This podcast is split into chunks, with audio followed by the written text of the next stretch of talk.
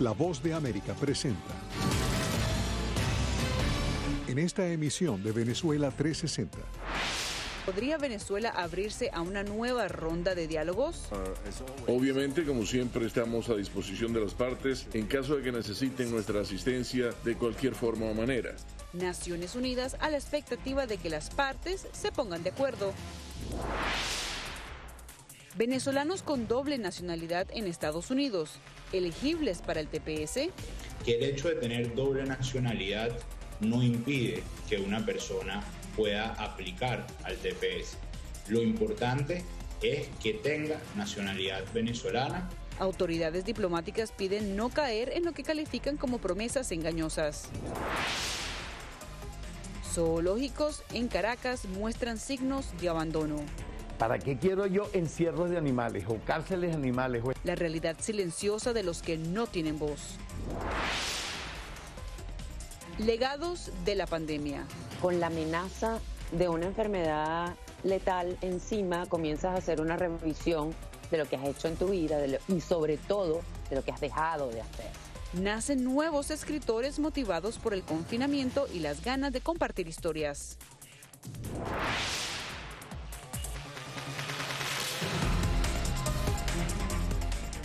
Desde la Voz de América en Washington les doy la bienvenida a una nueva emisión de Venezuela 360. Soy Cristina Caicedo Smith. La Organización de Naciones Unidas ha dicho que está dispuesta a participar en una nueva mesa de diálogo entre la oposición venezolana, liderada por Juan Guaidó, y el gobierno de Nicolás Maduro.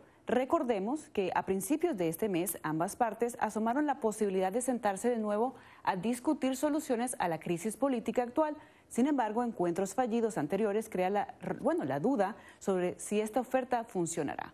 Y tenemos con nosotros a nuestra corresponsal en Nueva York, Celia Mendoza. Celia, ¿qué opinan los expertos sobre esta nueva ronda y, bueno, sobre esta nueva invitación? Cristina, realmente sabemos que para los expertos esto es algo importante en términos de que significa un avance en la posibilidad de que se llegue a una solución política dentro de Venezuela, pero hay dudas en torno a lo que significaría y cómo se podrían manejar los términos de un posible acuerdo. Esto teniendo en cuenta que no solamente está el oficialismo, sino que hay varias facciones de la oposición y ahí es donde es importante tratar de determinar cómo se puede manejar y cuál es el papel de la comunidad internacional en estos posibles diálogos. Volver a la mesa de negociación en Venezuela. Ahora Guaidó se quiere sentar conmigo. Es un proceso que genera tensión entre el oficialismo y la oposición venezolana tras los antecedentes fallidos en 2014, 2017 y 2019, este último bajo el liderazgo de Juan Guaidó. Parte del proceso pudiera estar los noruegos que ya han estado en par de ocasiones y sirvieron de facilitadores. Facilitador que ambas partes reconocen. Estoy de acuerdo con la ayuda de la Unión Europea, del gobierno de Noruega, del grupo de contacto cuando quieran, donde quieran. Sin embargo, este tipo de mensajes públicos y el uso de campañas de comunicación, según el ex rector del Consejo Nacional Electoral de Venezuela, Vicente Díaz, quien participó por la oposición en las negociaciones llevadas a cabo en República Dominicana, así como en Oslo y Barbados, no son beneficiosos para el éxito de un posible acuerdo. Mientras más, más alejado esté de la, micro, la diplomacia de micrófono, más posibilidades de éxito tiene. Entonces aquí hay una combinación de factores para que tenga éxito. Primero tiene que tener la voluntad, tiene que haber la disposición real de los actores políticos a eh, llegar a acuerdo. Aquí en Venezuela siempre ha habido disposición de negociar, pero nunca ha habido o no ha habido suficiente disposición de, de llegar a acuerdo. Considera el experto que aunque la comunidad internacional es clave, la mejor opción fue la organizada por Noruega al mantener el proceso alejado de las cámaras y los micrófonos. Tiene que ser una negociación entre venezolanos. Entre venezolanos porque son a quienes realmente les duele el país. Todos los demás involucrados internacionalmente mm, pueden tener la mejor disposición eh, para contribuir con Venezuela, pero todos tienen sus propias visiones y sus propios intereses. Mientras, la pregunta que aún queda en el aire en Naciones Unidas sigue siendo si la oficina del secretario general podría involucrarse en un eventual proceso de diálogo y negociación. Obviamente, como siempre, estamos a disposición de las partes en caso de que necesiten nuestra asistencia de cualquier forma o manera. Pero, y aunque las partes hayan mostrado su intención de sentarse de nuevo a la mesa, expertos aseguran que las diferentes visiones dentro de la oposición podría ser una piedra de tranca, ya que parte del llamado Grupo G4 ha abierto canales de conversación para tratar de avanzar sin la participación internacional. Y lo importante en este caso, según Díaz, es tratar de identificar cuál es el mejor mecanismo, cómo se puede desarrollar y desde luego cuáles son los actores que estarían participando de una forma concreta. Gracias Celia por la información. Y bueno, hacemos una pausa y al regreso Washington tiene los ojos puestos en las elecciones regionales en Venezuela. No se vayan.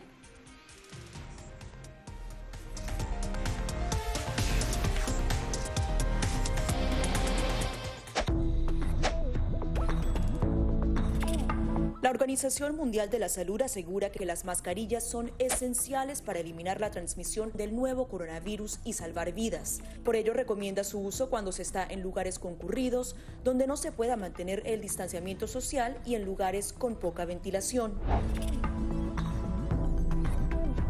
Cuando se habla de mascarillas para protegerse del COVID-19, se refieren generalmente a la mascarilla quirúrgica, el respirador N95 o las de tela.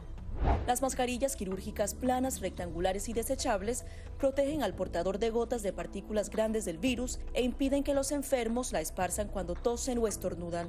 Los expertos advierten que solo deben ser usadas una vez. El respirador N95 de forma oval y más ajustado a la cara tiene una válvula de exhalación que ayuda con la humedad y el calor cuando respiramos. Además de filtrar partículas grandes, puede impedir que pase el 95% de las partículas pequeñas de virus y bacterias. Ante la escasez, muchos han recurrido a hacer sus propias mascarillas y en efecto los expertos confirman que estas mascarillas caseras pueden ser efectivas. Las mascarillas nos pueden servir como una barrera aislante para las secreciones, pero tener mucho cuidado porque hemos visto gente que eh, usa la mascarilla, pero al acomodarse la mascarilla se está tocando la cara, y eso es justamente lo que queremos evitar, es que la gente se esté tocando la cara en estos momentos porque cuando uno está en lugares públicos puedes estar pasando la mano por una superficie que ha sido tocada por otras personas y que puede estar contaminada y luego sin querer eh, te puedes llevar la mano a la cara. Para más información visita nuestra página web y síguenos a través de las redes sociales bajo arroba Voz de América.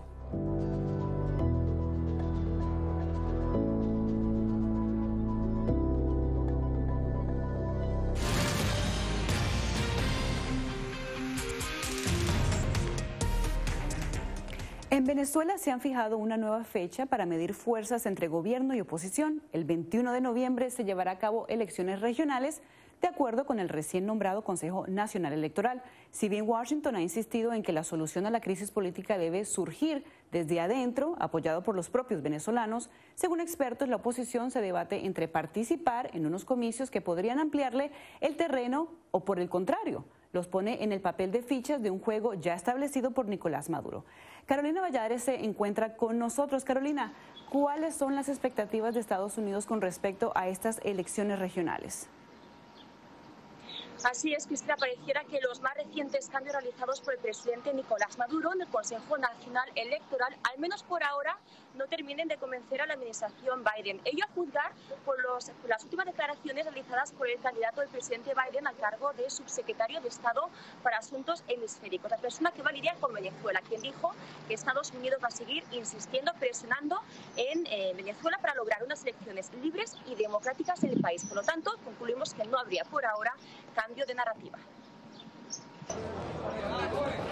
Una oportunidad para ganar espacios. Se ha elegido un nuevo Consejo Electoral que es mucho mejor que lo que hemos tenido en 15 años. O un costo político. Cualquier persona que se lance a una o, o se sume al circo electoral sencillamente es parte del juego. Mientras la convocatoria a elecciones regionales en Venezuela, las primeras bajo el recién renovado ente electoral, divide expertos y oposición. La realización de las elecciones conjuntas de gobernadores, alcaldes, legisladores de los consejos legislativos y concejales municipales el día domingo 21 de noviembre del presente año. Estados Unidos insiste en que los comicios deben ser libres y democráticos a pesar del nuevo CNE.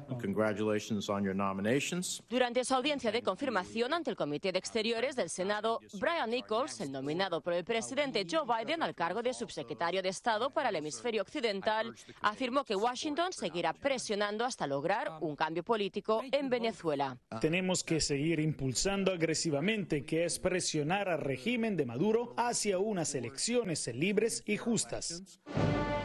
A principios de mayo, tras casi dos décadas sin cambios, el gobierno de Venezuela renovaba la Autoridad Nacional Electoral del país. Sin embargo, la elección de los cinco rectores electorales, dos de ellos presuntamente independientes y tres vinculados al chavismo, podrían no cumplir con las expectativas de la administración Biden. Tampoco las del líder de la oposición, Juan Guaidó, quien insiste en incluir varios comicios en la misma jornada. Planteamos un acuerdo nacional que incluya, para lograr este objetivo de salvar a Venezuela, la convocatoria de un cronograma de elecciones libres y justas.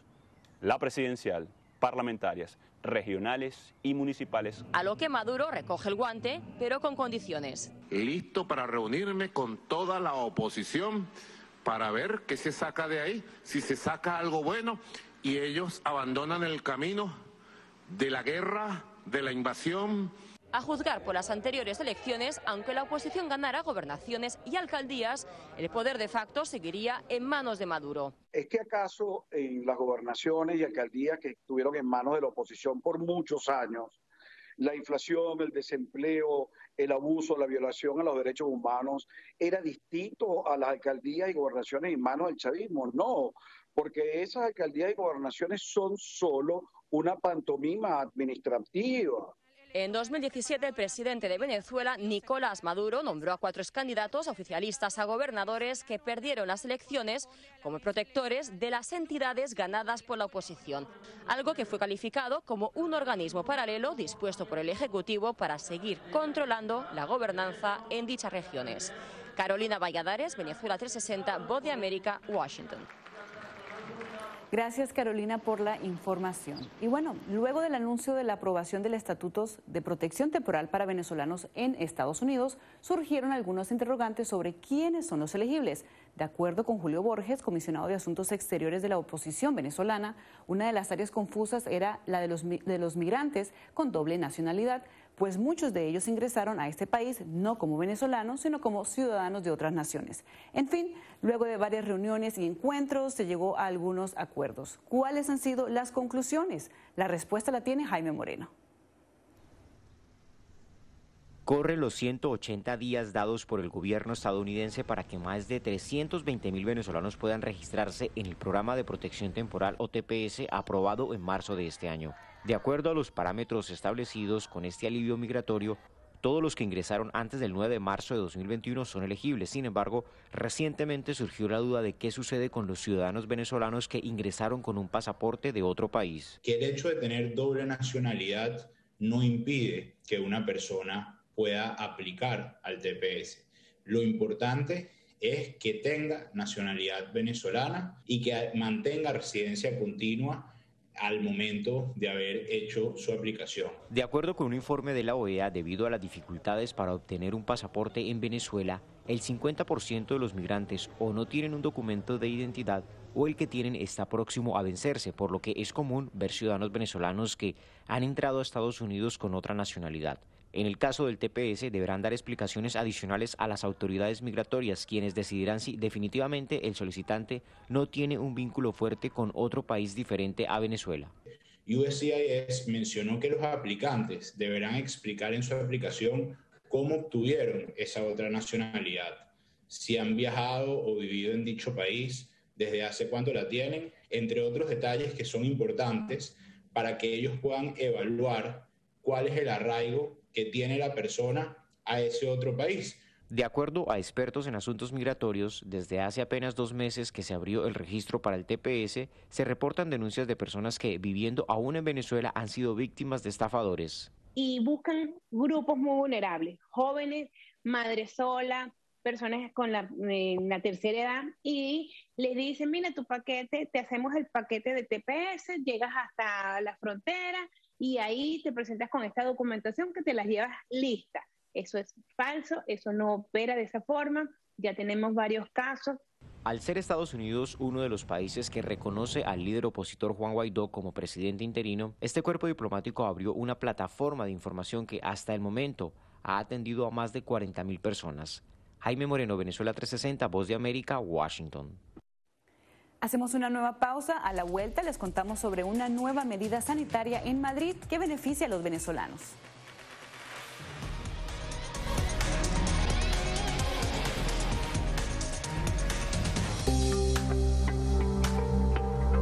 En medio de la pandemia del COVID-19, muchos quieren saber cómo darle una mano a su sistema inmune.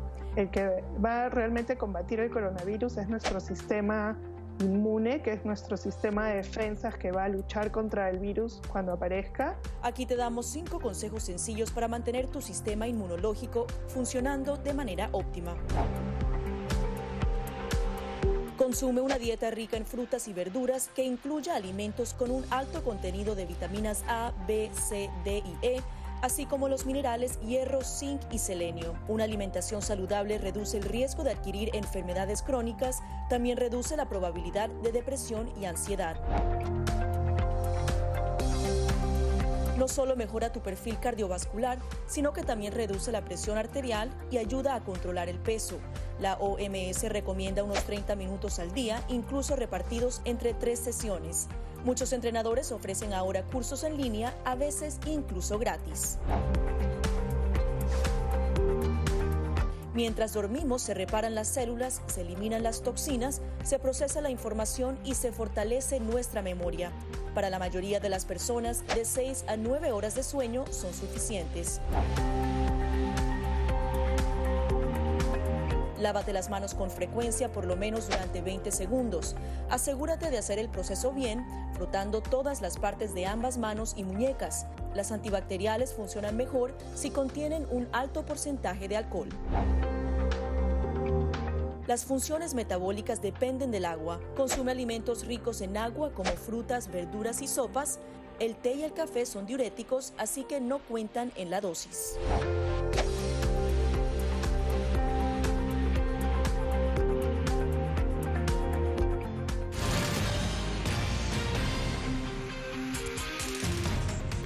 Gracias por continuar con Venezuela 360. La diáspora venezolana en España celebra una buena noticia. Les contamos, la Comunidad Autónoma de Madrid ha aceptado incluir en su plan de vacunación a los inmigrantes que no estén registrados en el sistema de salud público. Esto representaba un dolor de cabeza para varios colectivos de migrantes que no sabían qué hacer. Si bien esta es una decisión solo de Madrid, los defensores de los inmigrantes afirman que es un paso positivo. Bueno, estamos con Julia Riera desde Barcelona. Julia, ¿cómo se logró esto? Cristina, te cuento que aquí en España son las comunidades autónomas las encargadas de llevar a cabo el proceso de vacunación. Y nos decían los entrevistados que una de las comunidades que más preocupaba era la comunidad de Madrid, donde residen más de 50.000 migrantes venezolanos y donde un alto porcentaje de estos migrantes no está registrado en el sistema de salud público y por lo tanto no podía acceder a la vacuna del COVID-19. Es por eso que el embajador de Venezuela, el señor Antonio Ecarri y la comunidad de Madrid llegaron a un acuerdo para que estos venezolanos que no estaban registrados en el sistema de salud puedan acercarse a centros como los que ven a mi espalda y de esta forma puedan ser vacunados. Vacunar a los migrantes excluidos del sistema de sanidad pública es el objetivo de la Embajada venezolana en España, la Asociación Centro Hispano Venezolano para la Democracia y la Consejería de Sanidad de la Comunidad de Madrid. Había muchísima gente, sobre todo en Madrid, que nos llamaba para decirnos que bien porque tenían eh, autorización para residir en España, pero no tenían permiso de trabajo, o bien porque no estaban eh, trabajando y por lo tanto no estaban cotizando en la seguridad social, entonces no tenían tarjeta sanitaria y no sabían cómo hacer para poderse vacunar. El diplomático asegura que los interesados en vacunarse deberán rellenar un formulario que aparece en la página de la embajada antes del 27 de junio.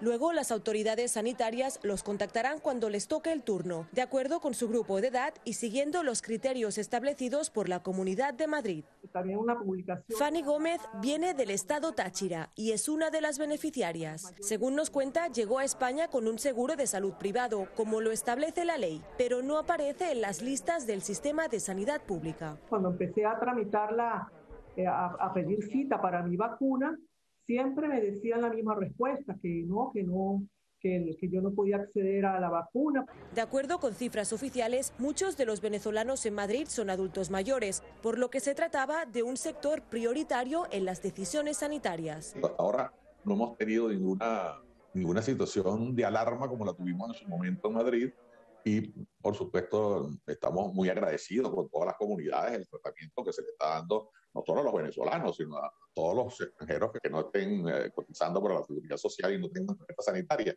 Aunque el gobierno español anunció que toda la población sería vacunada, por el momento no hay un plan conjunto para llevarlo a cabo. Varios colectivos y ONGs vienen denunciando desde hace tiempo que los grupos más vulnerables quedan excluidos. En las Islas Canarias, donde residen más de 23.000 venezolanos, los extranjeros legales que no tienen tarjeta sanitaria podrán ser vacunados. Y en Cataluña, otra comunidad que acoge gran parte de la diáspora venezolana, se habilitó un registro para que las personas sin tarjeta sanitaria puedan identificarse y recibir el inóculo contra el COVID-19. Julia Riera, Venezuela 360, España.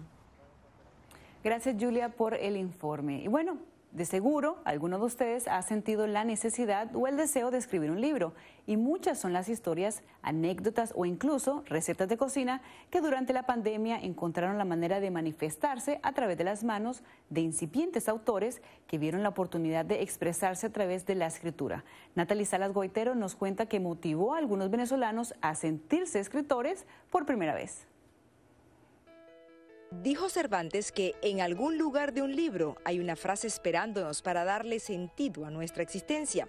Y para muchos la pandemia creó el escenario perfecto para encontrar el sentido de la vida a través de la escritura. Y se mezcló un poco esa vena de escritura con la parte periodística y empezaron a nacer relatos. Cada semana personajes nacían en mi memoria y en mi imaginación para tratar de darle voz a mucha gente de acuerdo con el portal de libros electrónicos Bookmate, 2020 fue algo más que noticias sobre el coronavirus. En América Latina el índice de lectura aumentó en un 50%. Venezuela destaca al tener un promedio de lectura de 6 horas al día. Entre los tópicos más buscados figuran salud, buena alimentación, superación personal y cómo reinventarse. Y la reinvención puede ser desde un nuevo hobby, desde comenzar a hacer ejercicio, desde meterse a cocinar más saludablemente. O sea, yo, te soy sincera, me gusta ver la parte positiva a todo esto que estamos viviendo. Según las estadísticas, los nuevos escritores nacieron sobre todo de la necesidad de contar su historia personal para dejarla como legado familiar o de compartir técnicas laborales para ayudar a otros. Y tratando un poco de alentar a jóvenes profesionales, a otras mujeres profesionales, a migrantes, muchos venezolanos, pero también de otras nacionalidades que están recomenzando sus carreras en un nuevo país. Con la amenaza de una enfermedad letal encima, comienzas a hacer una revisión de lo que has hecho en tu vida y sobre todo de lo que has dejado de hacer. Entonces mucha gente siempre tuvo la aspiración o ha tenido o tiene la aspiración de escribir un libro. De acuerdo con especialistas en el tema, las nuevas tecnologías y la posibilidad de autopublicación han facilitado el camino de aquellos que en medio del encierro de la pandemia hallaron las palabras correctas para comenzar su propio Érase una vez. Natalisa Las Guaitero, Venezuela 360, Voz de América. Tiempo de nuestra última pausa. Al regreso les mostramos la realidad de los que no tienen voz en Venezuela.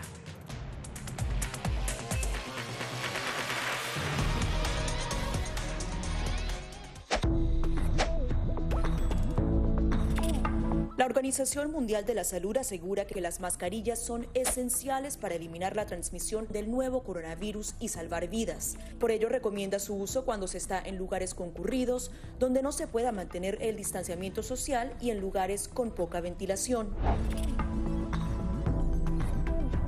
Cuando se habla de mascarillas para protegerse del COVID-19, se refieren generalmente a la mascarilla quirúrgica, el respirador N95 o las de tela. Las mascarillas quirúrgicas planas, rectangulares y desechables protegen al portador de gotas de partículas grandes del virus e impiden que los enfermos la esparzan cuando tosen o estornudan. Los expertos advierten que solo deben ser usadas una vez. El respirador N95 de forma oval y más ajustado a la cara tiene una válvula de exhalación que ayuda con la humedad y el calor cuando respiramos. Además de filtrar partículas grandes, puede impedir que pase el 95% de las partículas pequeñas de virus y bacterias. Ante la escasez, muchos han recurrido a hacer sus propias mascarillas y en efecto los expertos confirman que estas mascarillas caseras pueden ser efectivas. Las mascarillas nos pueden servir como una barrera aislante para las secreciones, pero tener mucho cuidado porque hemos visto gente que eh, usa la mascarilla, pero al acomodarse la mascarilla se está tocando la cara, y eso es justamente lo que queremos evitar, es que la gente se esté tocando la cara en estos momentos porque cuando uno está en lugares públicos puedes estar pasando la mano por una superficie que ha sido tocada por otras personas y que puede estar contaminada y luego sin querer eh, te puedes llevar la mano a la cara. Para más información visita nuestra página web y síguenos a través de las redes sociales bajo arroba Voz de América.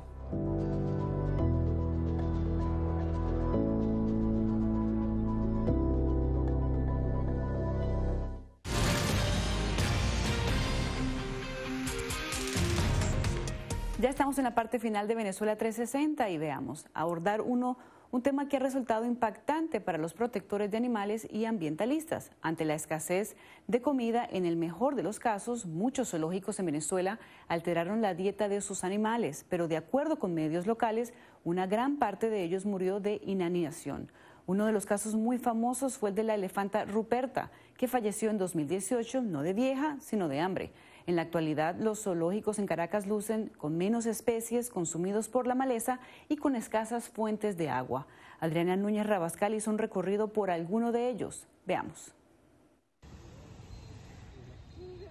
Estanques secos, maleza por doquier, áreas de servicio al público y de recreación sin mantenimiento. Son las postales del Parque Zoológico de Caricuao, el más grande de Caracas. No, bueno, lo veo súper deteriorado el parque, pues ya no es como antes. ¿Cómo era antes? No, había bastantes animales.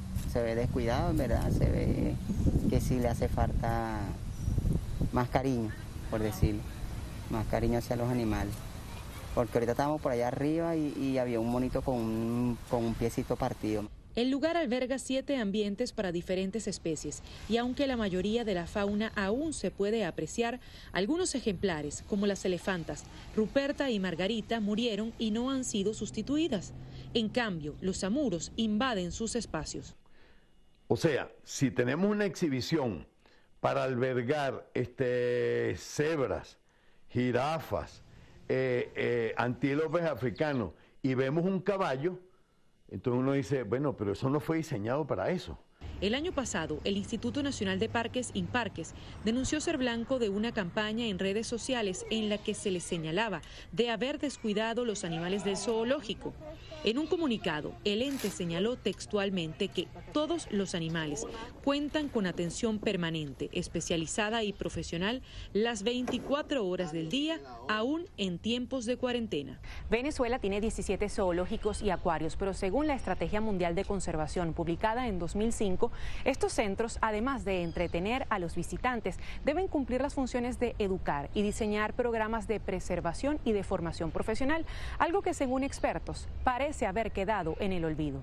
Si usted no cumple con la estrategia mundial, que ya es un hecho ganado, usted no es zoológico. Entonces, ¿Para qué quiero yo encierros de animales o cárceles de animales o establecimientos de reclusión de animales? No son zoológicos. En el Parque del Este de la capital venezolana se repiten las mismas fotografías.